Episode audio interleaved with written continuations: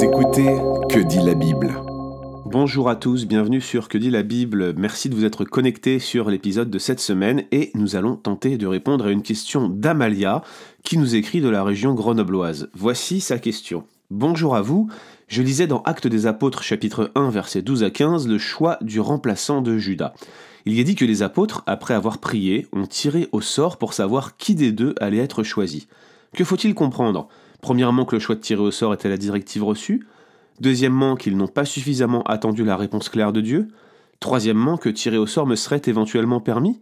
Merci beaucoup et big up signé Amalia. Merci Amalia pour cette excellente question sur un passage difficile. C'est l'une des difficultés de ce texte, ce n'est pas la seule. Et ce que je propose donc, c'est qu'on commence par se tourner vers ce passage. Je vais le lire du verset 15 à 20. Juste un petit rappel du contexte. Nous sommes entre l'ascension et la Pentecôte, les disciples, autour de 120 personnes, euh, se cachent plus ou moins et sont dans l'attente du Saint-Esprit. Ils n'ont pas encore cette puissance qui va venir sur eux au moment de la Pentecôte, puissance pour le témoignage, vous voyez. Et le texte nous rapporte donc l'événement du remplacement de Judas, verset 15. En ces jours, Pierre se leva au milieu de ses frères. Le nombre des personnes réunies était d'environ 120. Et il dit Homme frère, il fallait que s'accomplisse ce que le Saint-Esprit dans l'Écriture a annoncé d'avance par la bouche de David au sujet de Judas, qui a été le guide de ceux qui ont saisi Jésus. Il était compté parmi nous, il avait part au même ministère. Cet homme, ayant acquis un champ avec le salaire du crime, est tombé, s'est rompu par le milieu du corps, et toutes ses entrailles se sont répandues. La chose a été si connue de tous les habitants de Jérusalem que ce champ a été appelé dans leur langue Hakeldama, c'est-à-dire le champ du sang. Or, il est écrit dans le livre des psaumes que sa demeure devienne déserte et que personne ne l'habite. C'est une citation du psaume 69, verset 26. Et deuxième psaume, qu'un autre prenne sa charge, psaume 109, 6. Je continue la lecture. Il faut donc que parmi ceux qui nous ont accompagnés tout le temps que le Seigneur Jésus a vécu avec nous, depuis le baptême de Jean jusqu'au jour où il a été enlevé du milieu de nous, il y en ait un qui nous soit associé comme témoin de sa résurrection. Ils s'en présentèrent deux, Joseph, appelé Barsabas, surnommé Justus, et Matthias. Puis ils firent cette prière Seigneur, toi qui connais les cœurs de tous, désigne lequel de ces deux tu as choisi, afin qu'il ait part à ce ministère et à cet apostolat que Judas a abandonné pour aller en son lieu. Ils tirèrent au sort, et le sort tomba sur Matthias, qui fut associé aux onze apôtres. Première remarque par rapport à la question d'Amalia, les apôtres ne se sont pas simplement contentés de tirer au sort. Il y a plein de difficultés dans ce texte, je le disais, notamment les allusions que j'ai fait exprès d'identifier tirées du psaume 69 et du psaume 109, dont Pierre se sert pour justifier la présence d'un nouveau douzième homme, mais euh, nous voyons surtout que le tirage au sort s'est fait euh, pour départager une shortlist, deux personnes seulement. Et cette shortlist, elle a été établie tout de même sur la base d'un certain nombre de critères qui paraissent bien définis. Voici le premier critère, c'est d'avoir suivi le Seigneur Jésus dès le temps du ministère de Jean-Baptiste. Alors qu'est-ce que ça veut dire de suivre le Seigneur Jésus dès le temps du ministère de Jean-Baptiste? Peut-être c'est une référence à l'ensemble du ministère de Jésus avant même qu'il soit euh, rentré dans cette période de trois ans pendant laquelle il a eu euh, ce ministère intense l'amenant jusqu'à la croix, ou peut-être est-ce simplement une référence directe à l'épisode du baptême de Jésus par Jean? J'ai plutôt tendance à penser cela, en tout cas une période qui s'étendrait du baptême dans ce cas jusqu'à son ascension. Mais autrement dit, il ne faut pas qu'il l'ait abandonné comme Judas. Il faut qu'il soit les premiers, parmi les premiers, pardon, à l'avoir suivi, et surtout, il fallait qu'il soit directement exposé à l'enseignement de Christ, au témoignage de sa divinité, de son ministère, de la rédemption acquise à la croix, bref, qu'il soit un témoin de ce ministère qui commence au baptême et qui finit à la croix, même à la résurrection et à l'ascension de Christ. Il fallait qu'il soit parmi les premiers qui aient rejoint Jésus et non pas quelqu'un qui les rejoint en cours de route. Ça limite quand même pas mal le nombre de personnes sur les 120 qui étaient présents. Et on voit le deuxième critère, outre le fait qu'il ait été présent du temps du ministère de Jean-Baptiste, il fallait qu'il ait été témoin de sa résurrection.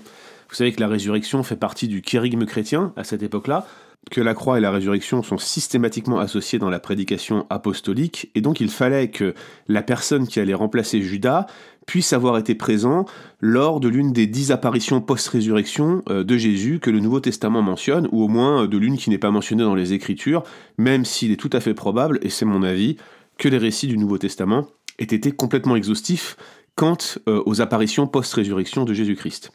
Nous voyons donc que les deux candidats qui sont retenus, euh, Joseph Barsabas euh, et Matthias, il y aurait pas mal de choses à dire sur leur nom aussi, ne le sont pas par le fruit du hasard, mais correspondent plutôt à des critères précis.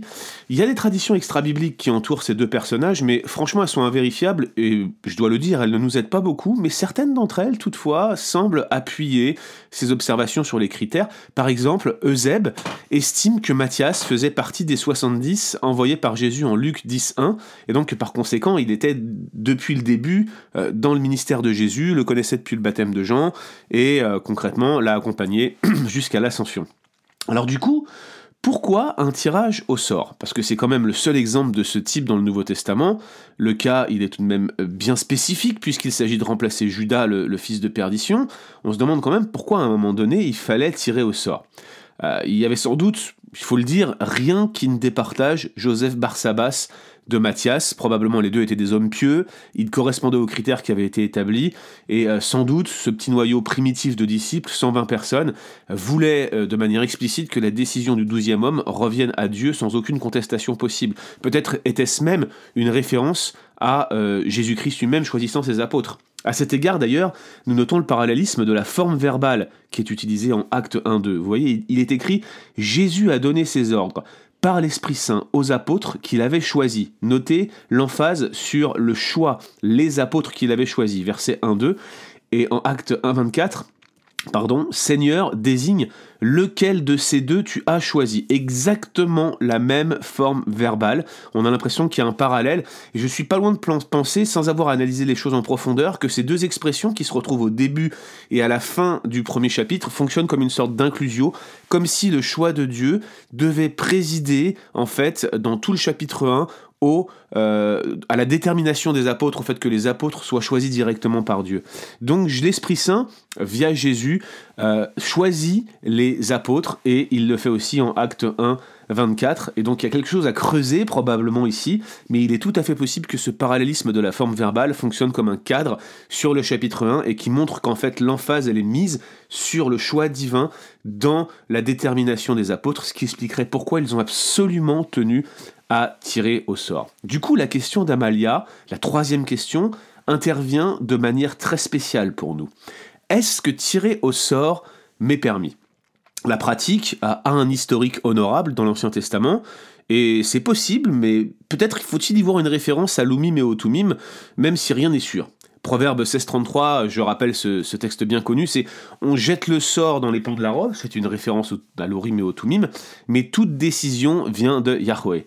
Peut-être faut-il lire dans cette pratique une volonté de marquer la continuité entre les deux périodes de rédemption, l'ancienne et la nouvelle alliance, donc peut-être montrer qu'il y a un lien de continuité dans le choix des responsables, et surtout de montrer avec évidence que c'est Dieu qui est souverain sur le choix de ses apôtres, comme je viens de le dire.